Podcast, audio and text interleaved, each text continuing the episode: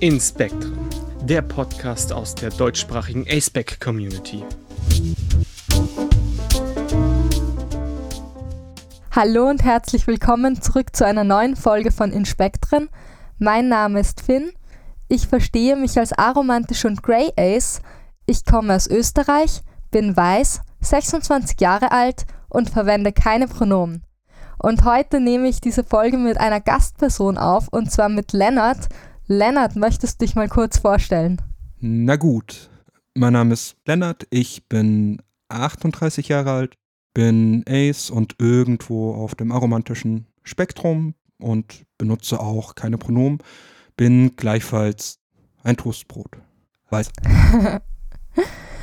ja, dann fasse ich mal kurz zusammen, worüber wir heute reden. Und zwar sprechen wir über Aceback-Feindlichkeit, wir sprechen darüber, welche Art von Queerfeindlichkeit Acebacks begegnet und darüber, wie andere Formen von Queerfeindlichkeit, die auch anderen queeren Menschen entgegenschlägt, auch Acebacks betrifft und am wichtigsten, wie wir damit umgehen können. Dann komme ich auch gleich einmal zu den Inhaltshinweisen. Und zwar werden wir eben in der Folge über Queerfeindlichkeit sprechen und über Aceback-Feindlichkeit aber dann auch über Ableismus und Misogonie. Wenn du dich mit einem dieser Themen nicht wohlfühlst, dann kannst du in den Shownotes nachschauen. Da steht ganz genau, wann wir über was sprechen. Dann kannst du einzelne Stellen gezielt überspringen. Oder du kannst natürlich auch die ganze Folge überspringen. Wenn du die Folge trotzdem hören möchtest, dann hör sie am besten in einem Rahmen, in dem du dich wohlfühlst oder mit einer Person, der du vertraust. Aber wie du das dann genau machst und wie das für dich wichtig ist, weißt du selber am besten. Und damit wünsche ich euch viel Spaß beim Hören der Folge.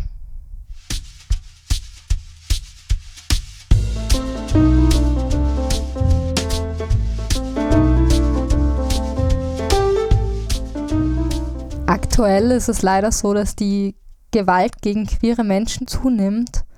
Statistisch gesehen wurden von den Behörden im vergangenen Jahr in Deutschland 456 Fälle queerfeindlicher Gewalt aufgenommen. Das ist mehr als 2020. 2020 waren das noch 377. Also gab es quasi einen Anstieg von Gewalt gegen queere Personen um 21 Prozent. Und das ist krass, vor allem wenn wir daran denken, dass es eine sehr hohe Dunkelziffer gibt.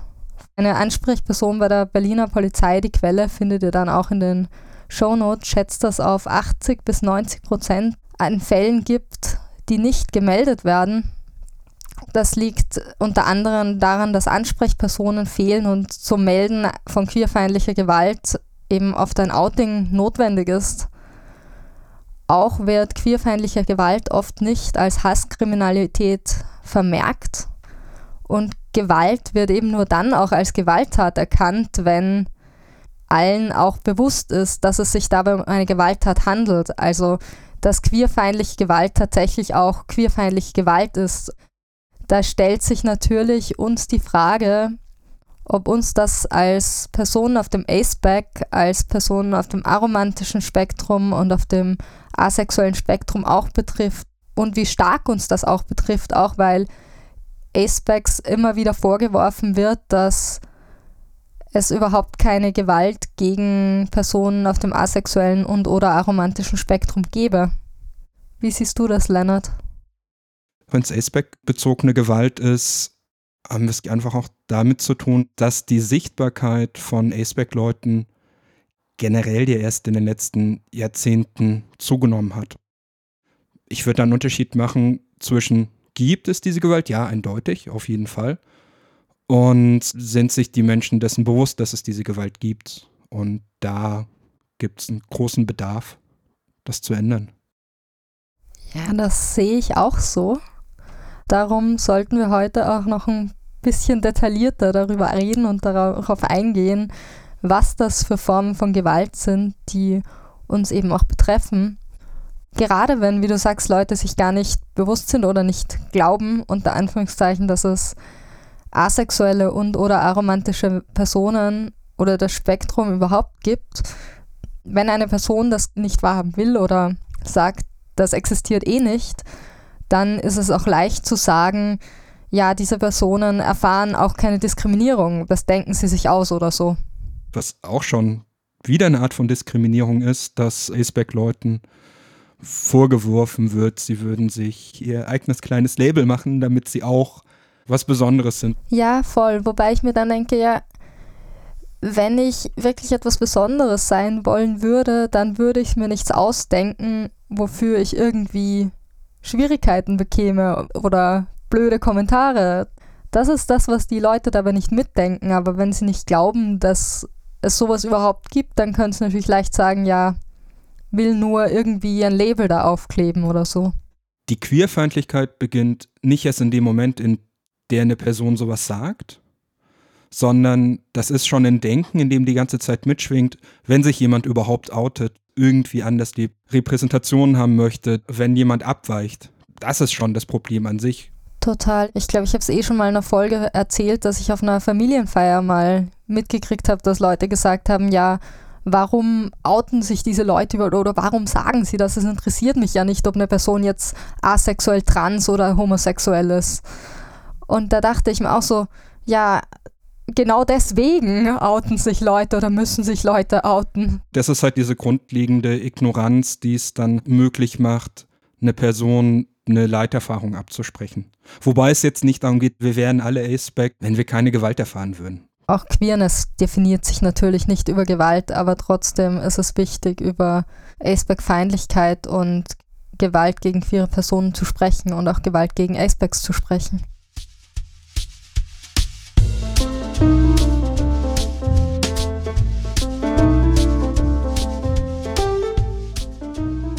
Ich habe eine kleine persönliche Statistik angefertigt.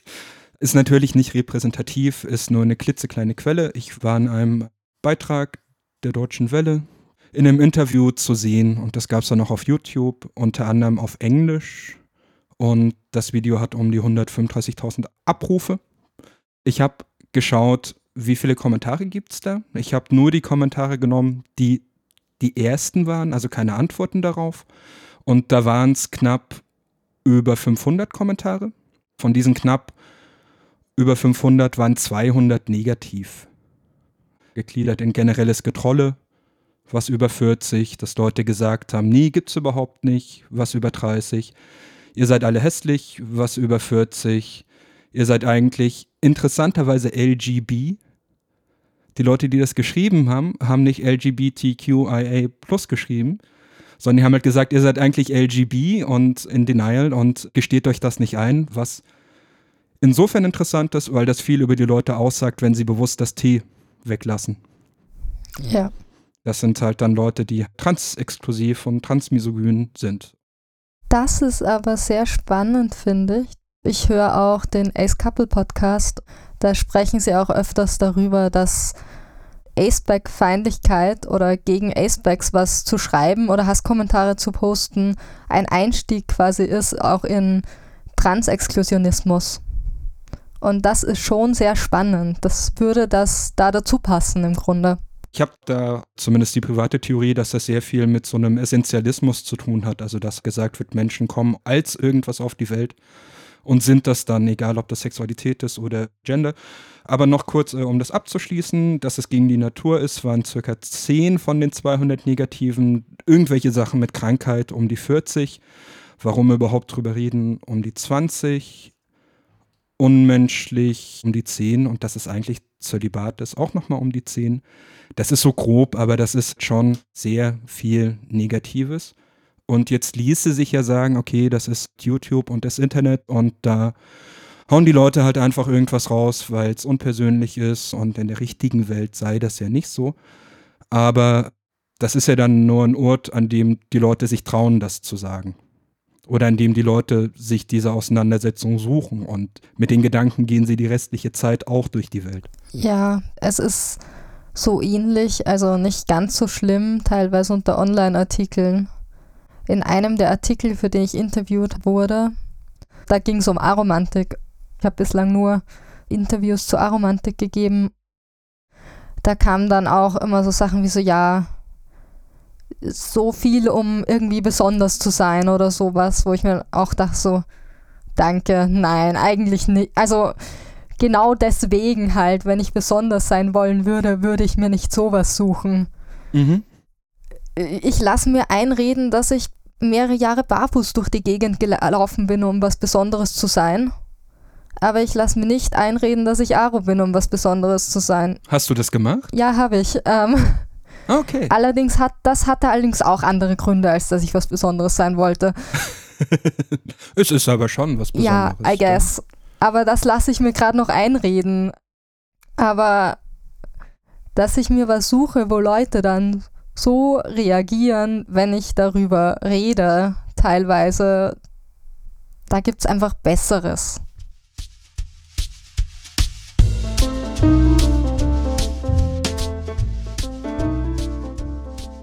Wollen wir noch ein wenig konkreter werden mit all den sch sch schlimm, schlimm, Schlimmwort, Fluchwort, Schattierungen von Aceback-Feindlichkeit. Schattierung. Ich hätte fast Scheiße gesagt, aber du meinst, ich meine natürlich Schattierung. Sehr gut.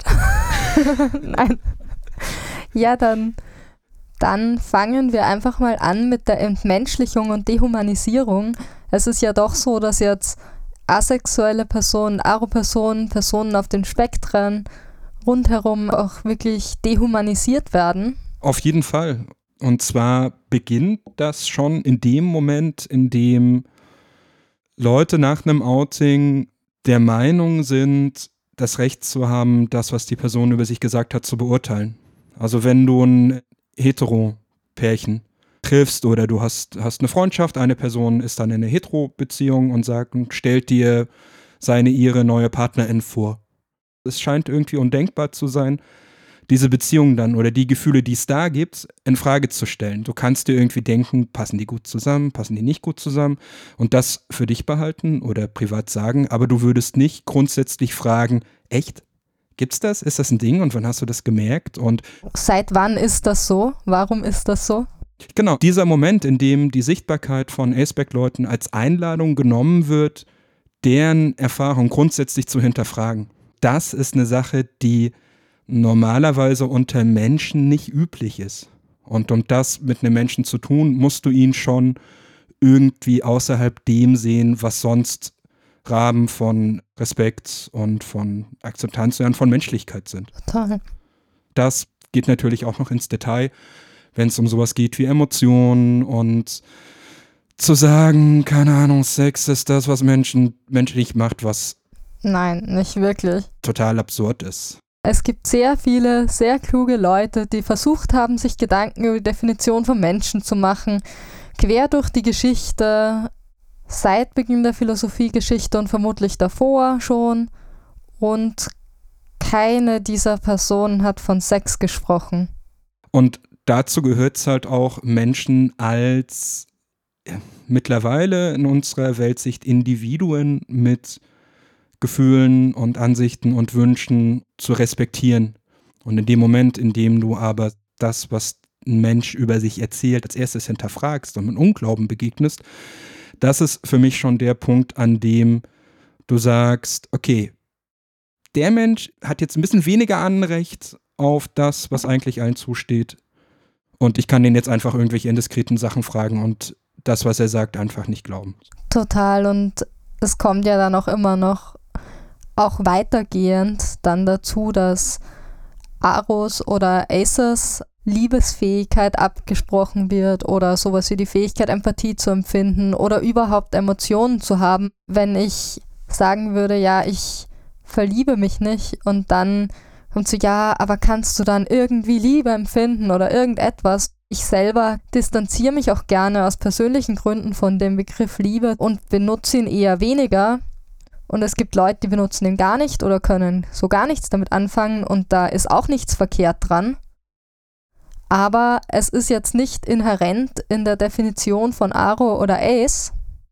Einerseits ist es das nicht, andererseits ist jetzt auch nichts falsch daran, am Begriff Liebe nichts zu finden. Aber dann inhärent sämtliche Emotionen und alles einfach abzusprechen, ist ja auch demo- dehumanisieren, weil es sagt, Ja.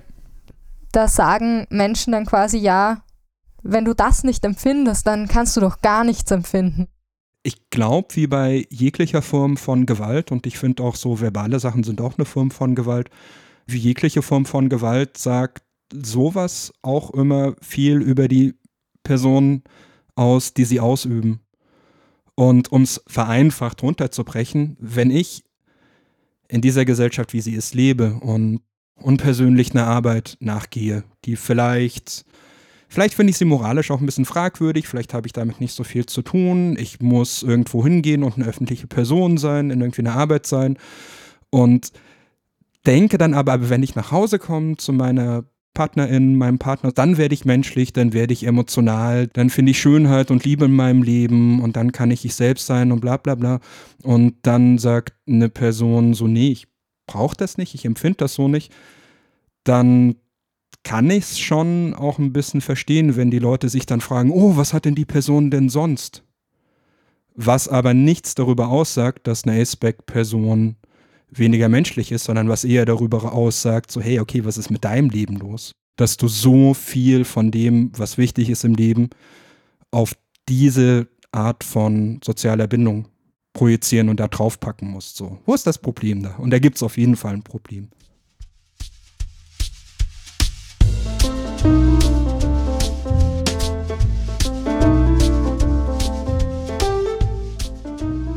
Wir haben ja da auch eine Umfrage gehabt zu der Folge und auch die Frage nach Erfahrungen mit Aceback-Feindlichkeit gestellt. Ich bin wie immer sehr dankbar über alle spannenden Antworten, leider auch sehr traurigen Antworten teilweise. Ich möchte gerne eine Antwort vorlesen zu dieser Frage nach den Erfahrungen mit Aceback-Feindlichkeit. Und zwar hat eine Person geschrieben, ja, ich wurde als herzlos und gefühlskalt beschrieben zu einem anderen Zeitpunkt wurde sich darüber lustig gemacht, wie kacke es wohl sein muss, keine sexuelle Anziehung zu spüren. Ist übrigens eine Aro-Ace-Person. Also die Person hat aromantisch und asexuell angegeben. Ich finde das so krass, dass von ich bin aromantisch oder ich bin asexuell direkt darauf geschlossen wird, wie eine Person die Welt erlebt oder scheinbar eben nicht. Das ist auch wieder dieser Punkt von, okay, eine Person verhält und äußert sich abweichend. Das gibt dann das Recht, über sie zu urteilen. Ich hatte wirklich mal einen älteren Herrn, der mich gefragt hat, was ist denn eine Frau, die keine Kinder bekommt? Sehr schön. Er kannte mich gar nicht, also das war eine Zugbekanntschaft wo ich mir halt auch denke, so, hm, eben genau das, ein Leben, in dem man keine Kinder bekommen hat. Danke. Geht mir vielleicht besser damit. Das betrifft ja nicht nur Acebacks.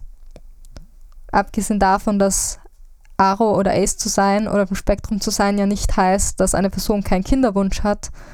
Aber wenn eine Person keinen Kinderwunsch hat, da gibt es auch Personen, die nicht auf einem der A-Spektren sind, die keinen Kinderwunsch haben, oder es gibt Personen, die schlichtweg keine Kinder bekommen können. Deren Leben ist damit ja nicht zerstört oder unglücklich. Das ist wieder ein Aspekt von Überschneidung und von Intersektionalität, wo deutlich werden kann, dass das Denken, das halt oft hinter Queer und Aspect-Feindlichkeit steckt, unterschiedliche Leute betrifft und dass es einfach bloß eine Frage der Sichtbarkeit und der Gelegenheit ist, wen das dann trifft. Ich meine, da geht es auch um sowas wie Schwangerschaftsabbrüche und so. Wenn es jetzt gerade extrem gesagt unnatürlich ist, dass die Acebacks vielleicht keine Kinder haben möchten, die meisten oder manche, dann zu denken, dass es unnatürlich ist, dass die Frauen keine Kinder haben möchten, ist halt einfach nur ein anderer Aspekt davon. Und deswegen ist es auch wichtig, solche Sachen anzusprechen als Feindlichkeit, weil wir nicht die Einzigen sind, die sowas zum Beispiel erfahren. Ja, und wir nicht die Einzigen sind, die es betrifft oder die dann im Endeffekt, wenn man den Gedanken zu Ende denkt, darunter leiden werden.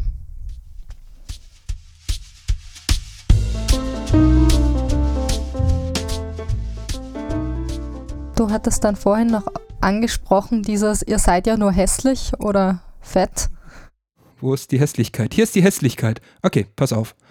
Wieder aus dem YouTube-Video der Deutschen Welle. Das ist, ich glaube, Asexuals Speak ab or Speak Out, aber da haben wir auch noch den Link dann bestimmt in den Show Notes. Da heißt es zum Beispiel, by their looks and demeanor, I can see why they don't get sex. Also so wie die aussehen und sich verhalten, sehe ich, warum die keinen Sex haben. Worth noting that they fall pretty far on the unattractive end of the spectrum. Also es ist wichtig festzustellen, dass die alle eher, eher unattraktiv sind. Oder interestingly, all the asexuals I have seen or met looked very weirdo. Äh, ja. Uh, Sex is super overrated, especially if you are unfit. Ist noch ein bisschen fieser. Das geht dann nicht bloß hässlich, sondern unfit, weiß ich auch nicht, was das sein soll. Ja, der grundlegende Tenor ist einfach so, ja, die Menschen sind nicht asexuell, die sind einfach nur so hässlich, dass sie, dass niemand mit ihnen schlafen möchte. Darum sagen sie dann, sie wären asexuell oder was? Das ist. Ein klassischer Fall von Projektion, würde ich sagen. Ich glaube, ein Mensch mit einem Sexualleben, mit der die Person zufrieden ist und vielleicht auch noch anderen eine Freude bereitet, muss sowas nicht schreiben.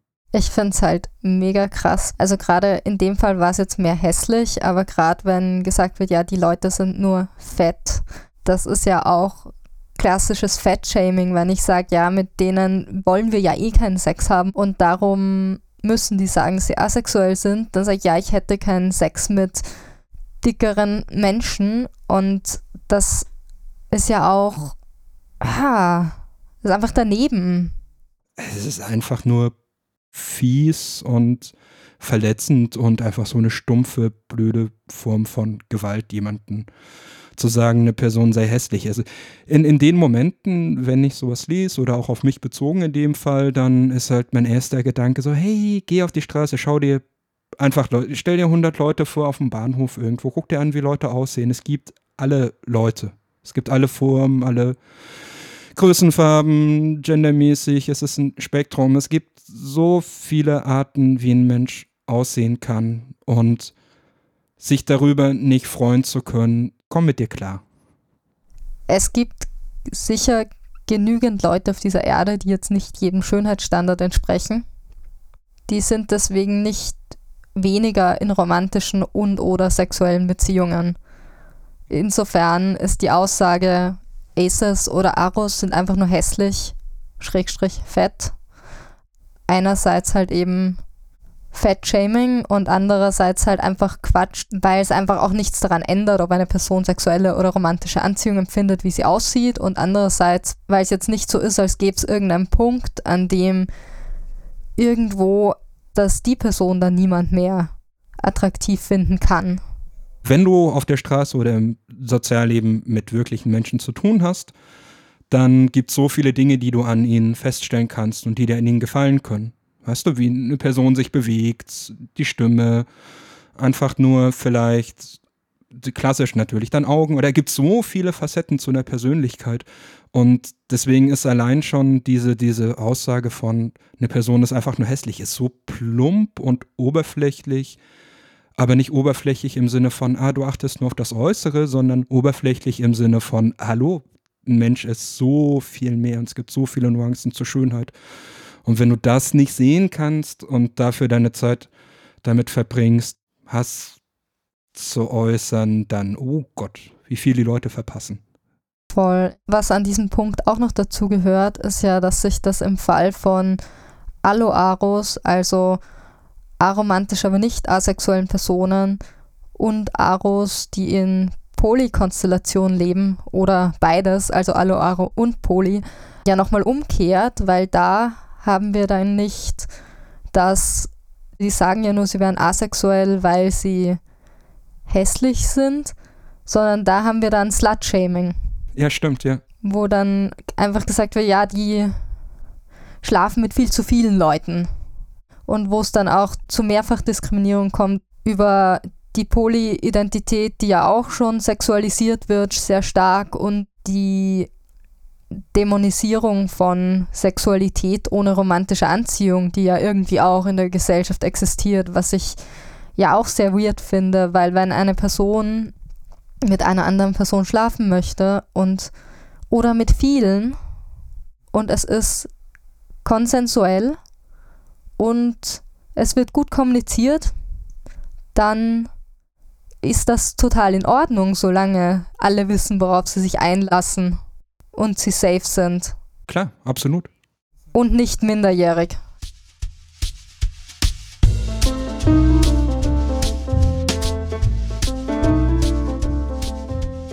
Wollen wir über Pathologisierung sprechen?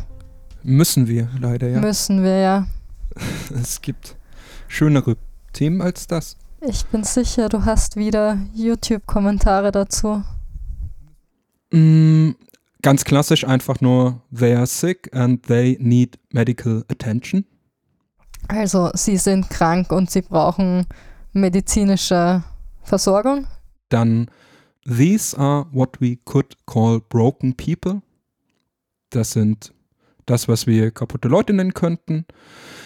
Dann, I don't want to be an asshole, but I'm pretty sure these people are just depressed. Ich will kein Arschloch sein, aber ich glaube, diese Personen sind einfach depressiv. Ja.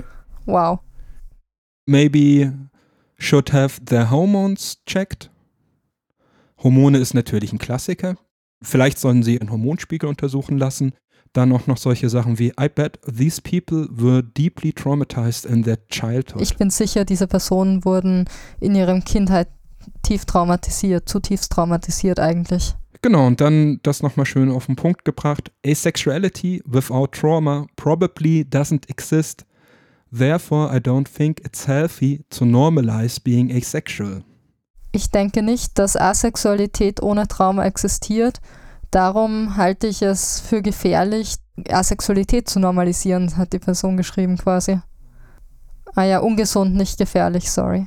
Ja, also da gibt es halt die unterschiedlichsten Dinge. Also es gibt dann natürlich auch Leute, die das einfach auf fehlendes körperliches Vermögen zu einem klassischen Penetrationssex unterstellen oder so. Aber halt dieses Hormon und das Traumading ist natürlich der Klassiker. Dann lass es uns mal zusammenfassen. Probleme beim Sex ist offensichtlich eine Pathologisierung, dann Hormonprobleme und dann Rückführung auf psychische Probleme oder Trauma. Mhm. Und interessant ist dann auch wieder so, und das geht wieder in Richtung die Humanisierung, was glaube ich die Grundlage generell ist für, für all diese Sachen. Wenn eins sich dann in Diskussionen mit den Leuten begibt und irgendwie schreibt so, hey, hey, alles okay, dann kommt dann halt auch sowas zurück wie sinngemäß, ja, ja, das sagst du, aber vielleicht hast du irgendein Trauma, von dem du nichts weißt. Diese Art von Queerfeindlichkeit oder Ace-Feindlichkeit hat so eine Tendenz zum Gaslighting. Und an dem Punkt haben wir ja noch gar nicht über die Diagnose HSDD, also Hyposexual Desire Disorder, gesprochen, die eben als Diagnose auch herangezogen werden kann und wo manche Beschreibungen ja durchaus auf Personen auf dem asexuellen Spektrum zutreffen können, also Diagnosekriterien. Da wird zwar genannt, dass Stress ein Kriterium ist, also dass die Person darunter leiden muss, aber Minderheitenstress ist halt auch ein Ding und asexuelle Personen können ja auch unter dem Druck der Gesellschaft leiden. Ja, zum einen das und zum anderen gibt es ja bei dieser Diagnose, glaube ich, noch die Ergänzung, dass die Diagnose nicht zu stellen sei, wenn es keinen Leidensdruck gäbe. Diesen Leidensdruck kann es ja aus anderen Gründen geben. Also eben halt einfach durch die gesellschaftlichen Erwartungen bedingt. Und wenn du dann nicht weißt, dass es Asexualität, Aromantik überhaupt gibt, wirst du auch nicht wissen, dass du nicht unter deinem, äh, deinem fehlender sexueller Anziehung oder romantischer Anziehung leidest, sondern an der Gesellschaft, in der das vorausgesetzt wird. Und das ist dann auch wieder eine Form von Ace-Feindlichkeit, würde ich sagen, die halt in dem Fall im Zuge der Pathologisierung institutionalisiert ist. Was dann passieren kann, wenn diese Diagnose gestellt wird, dann ist es ja möglich, eine, Konver eine, oh. eine Konversationstherapie. Wie wir gerade. Ja, genau. Ups. Das lasse ich drin. Outtake. Nein. Outtake.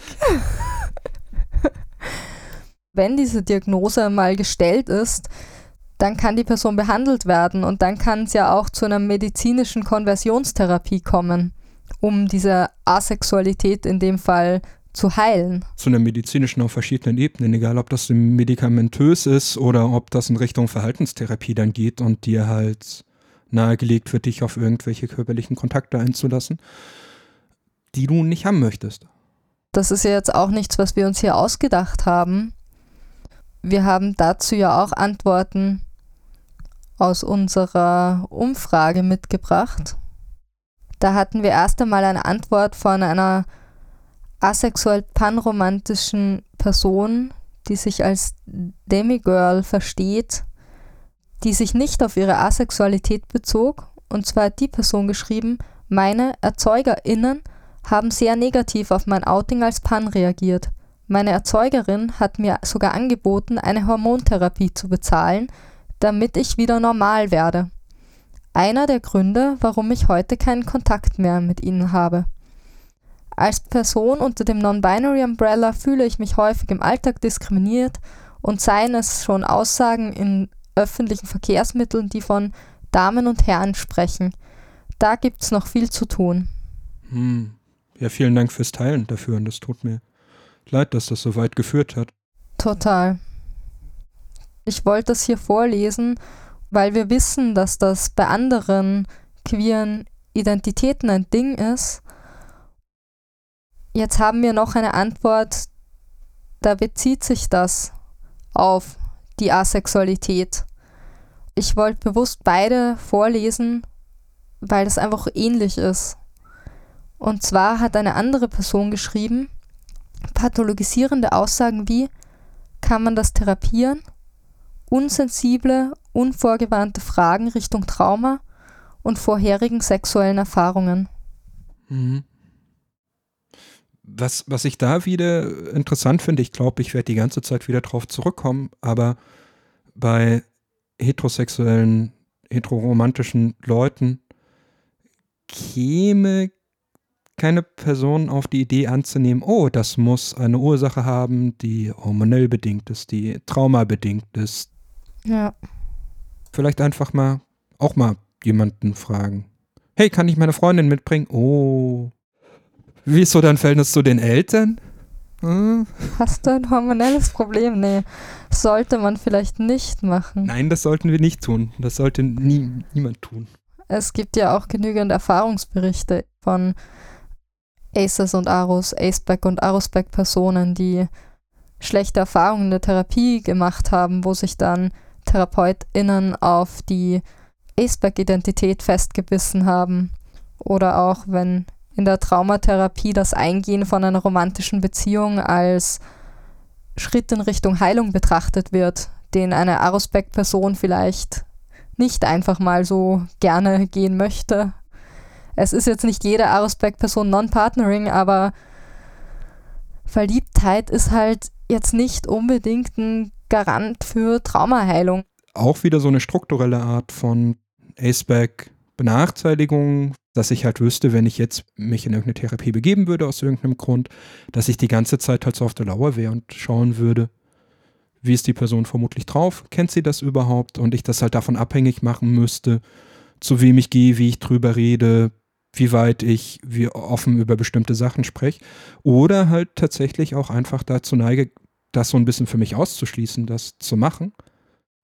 Also es gibt jetzt zum Glück keinen großen Leidensdruck, aber wenn ich den hätte, so dann weiß ich nicht, ob ich dann so lange warten würde, bis der Leidensdruck so groß ist, dass ich das Risiko hinnehme, da auf eine Person zu treffen, die keine Ahnung von meiner Identität hat. So, also das ist halt so ein, und bei Erkrankungen, die dann vielleicht was mit Grübeleien zu tun haben, depressiven Erkrankungen, was der Geier. So, da sind solche Gedankengänge natürlich absolutes Gift. Ja, und das ist halt auch überhaupt nicht hilfreich, wenn du mit deinen Gedanken und deinem Empfinden nicht akzeptiert wirst. Und dann noch nicht mal in der Therapie akzeptiert wirst, die ja einen sicheren Rahmen darstellen sollte. Oder die Befürchtung hast, dass es so sein könnte, bevor du überhaupt damit anfängst und das dann vielleicht herauszögerst. Das natürlich auch. Und ansonsten, glaube ich, müssen wir auf diese ganzen Pathologisierungen im Sinne von Hormone, Traumata äh, inhaltlich gar nicht weiter eingehen. Das ist einfach Quatsch. Wir fassen es mal so zusammen. Es gibt natürlich Personen, die ein Trauma haben und asexuell oder aromantisch oder auf einem der Spektren sind oder auf beiden. aber das eine bedingt nicht das andere. Und wenn es Personen gibt, die Traumata erleben mussten, wenn die Person sagt, ja, das liegt an einem traumatischen Erlebnis und ich bin Aceback und ich fühle mich wohl unter anderen Acebacks, dann ist die Person Teil der Community und fertig. Genau das. Es ist einfach nicht zwangsläufig miteinander verbunden. So. Eine Erfahrung invalidiert nicht andere Erfahrungen.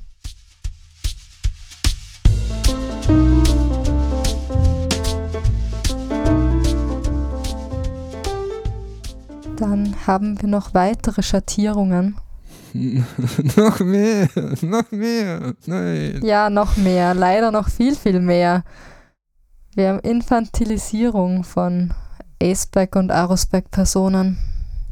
Sowas, wenn Personen als SpätzünderInnen abgetan werden und gesagt wird, das kommt noch oder du hast halt noch nicht den richtigen gefunden oder die richtige geht auch ein bisschen noch in die Richtung, du traust dich nicht intime Beziehungen zu Menschen einzugehen.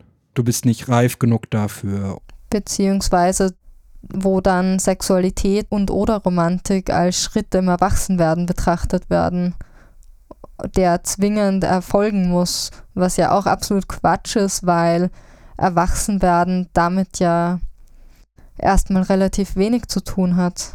Vor allen Dingen, ich meine, wie wirst du schneller erwachsen gezwungenermaßen, als wenn du mit einer Identität aufwächst, die nicht repräsentiert ist und die du für dich allein entdecken musst. Total. Wenn, wenn wir Erwachsensein als sowas sehen, wo es um Reflexionen geht und der Mensch werden, der man ist und sich selbst entdecken und so weiter, dann wirst du als queerer Mensch schneller erwachsen, als dir lieb ist. Generell die Vorstellung, dass jede Person halt irgendwann mal unter Anführungszeichen erwachsen wird, sich verliebt, eine Familie gründet und dass das dann der Punkt fürs Erwachsenwerden ist, was aber ich finde sehr willkürlich ist, weil jedes Leben anders ausschauen kann. Ich habe zu diesem Punkt Infantilisierung leider ein bisschen eine traurige Geschichte auch, weil ich von einer befreundeten Person das vor nicht allzu langer Zeit gehört habe, dass da ein Elternteil quasi in einem Streitgespräch gebracht hat, dass der Elternteil eben nicht möchte, dass sie diese tollen Dinge nicht erlebt, also die Person ist asexuell und dass sie nie erwachsen wird, als wäre das irgend so eine Schwelle, die eine Person mal überschreitet, wenn sie also in dem Fall ihr erstes Mal hat, aber das gibt es ja genauso bei Romantik. Wobei ich das auch Quatsch finde, weil ich kenne Personen, die waren im Kindergarten mal verliebt. Und ich kann mir das gar nicht vorstellen, weil ich weiß nicht mal, wie sich das überhaupt anfühlt. Was jetzt nicht heißt, dass es nicht Arus gibt, die das wissen, aber ich weiß es nicht.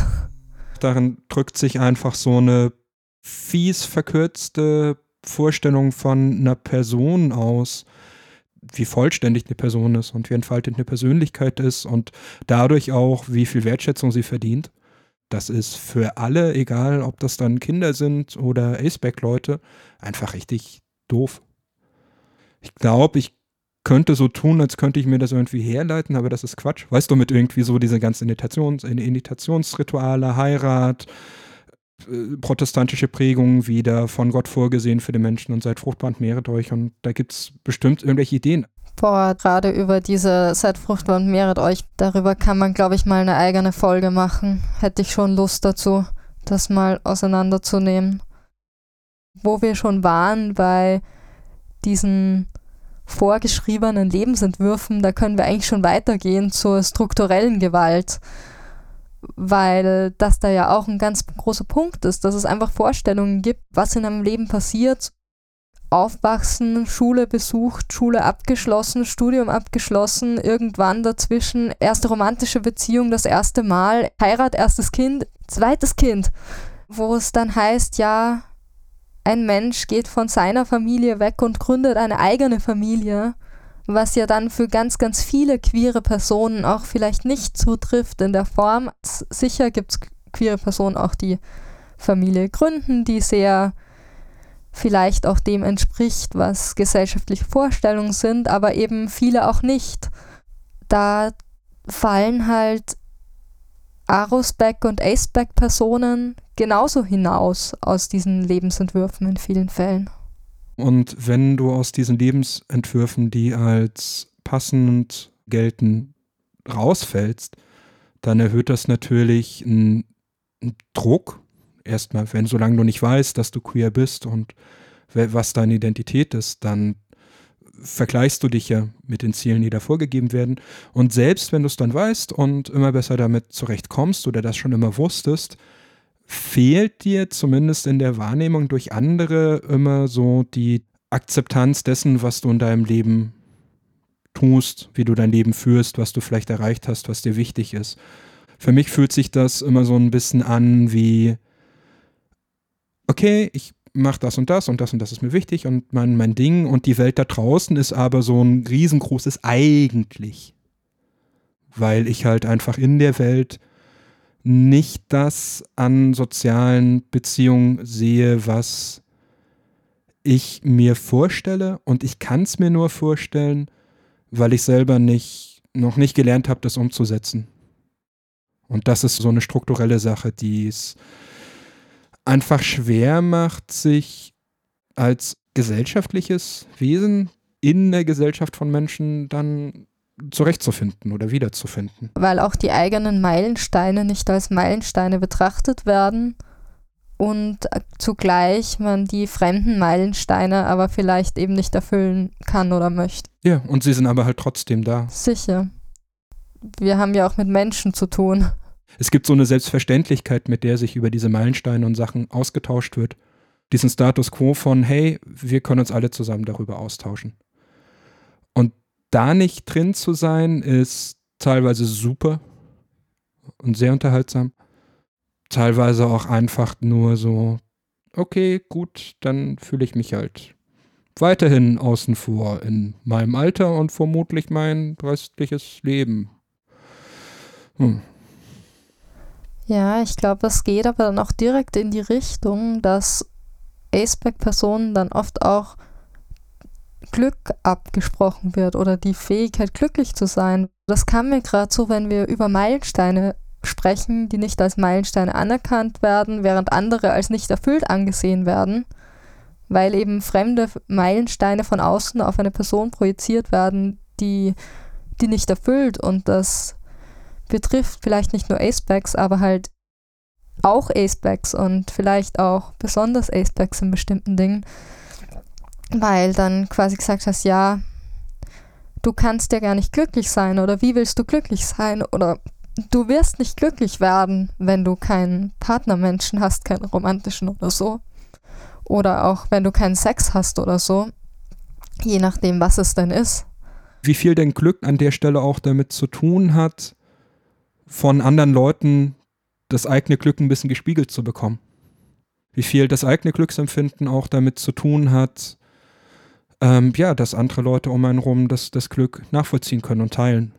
Das hat dann auch direkt was damit zu tun, warum Menschen auf die Idee kommen, Acebacks könnten nicht glücklich sein, weil sie bestimmte Dinge nicht haben.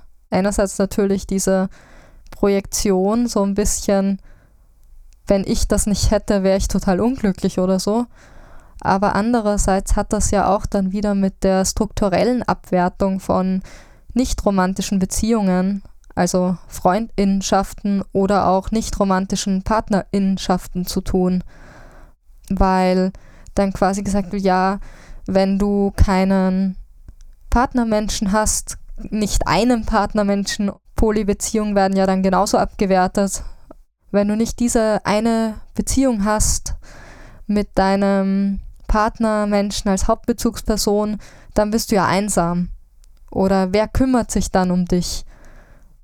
Und dann wird aber übersehen, dass es noch andere Beziehungsformen gibt oder eben nicht romantische Beziehungen oder auch vielleicht romantische, nicht sexuelle Beziehungen oder eben auch einfach Freundinnenschaften.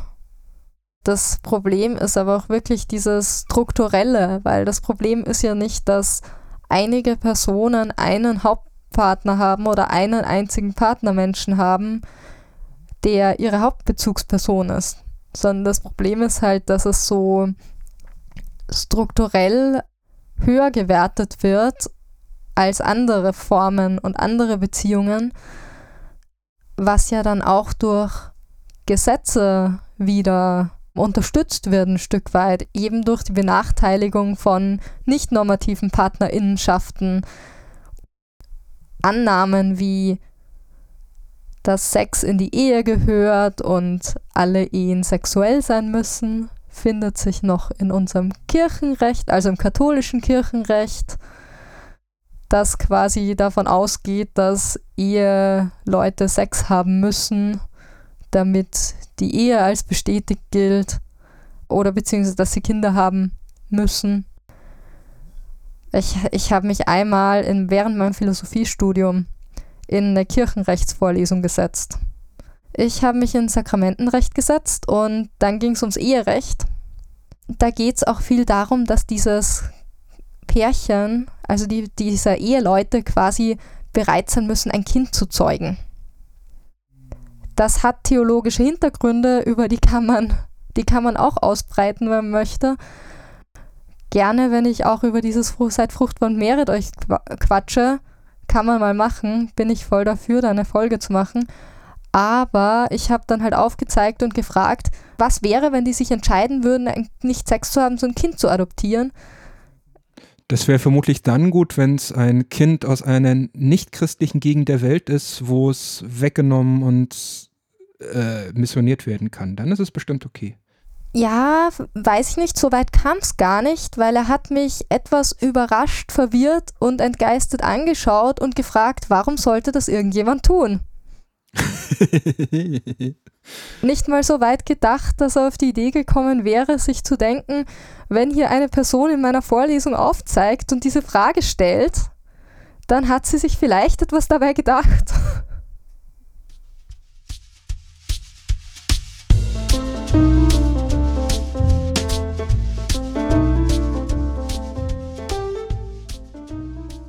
Hallo, hier Finn aus der Nachbearbeitung. Aus unterschiedlichen Gründen haben wir uns entschieden, diese Folge hier zu teilen. Das heißt, diese Woche gibt es kein Lexikon und keine Kulturecke. Die könnt ihr euch dann in zwei Wochen anhören, wenn es den zweiten Teil zur Folge Aceback-Peinlichkeit gibt. Dann bleibt mir jetzt eigentlich nur noch, mich bei Lennart für den Schnitt zu bedanken. Vielen Dank, Lennart. Und ja, noch bei allen von euch, die unsere Umfrage ausgefüllt haben. Wenn ihr jetzt noch Rückmeldung habt, Folgenideen, Feedback, Hinweise oder auch einfach über die Inhalte der Folge diskutieren wollt, dann schreibt uns gerne. Ihr findet uns auf unserer Homepage unter inspektren.eu, auf Instagram unter inspektren-podcast. Außerdem sind wir auf Facebook, Twitter, Mastodon und haben auch einen YouTube-Channel, aber das findet ihr alles in den Shownotes verlinkt. Ihr könnt uns auch eine E-Mail schreiben an unsere E-Mail-Adresse inspektren.gmx.net oder ihr kommt einfach auf dem Aceback German Discord Server vorbei. Dort haben wir auch einen eigenen Channel, in den ihr schreiben und kommentieren könnt oder könnt uns auch manchmal im Voice Chat treffen und mit uns reden. Das war's dann für heute und ich sage Tschüss!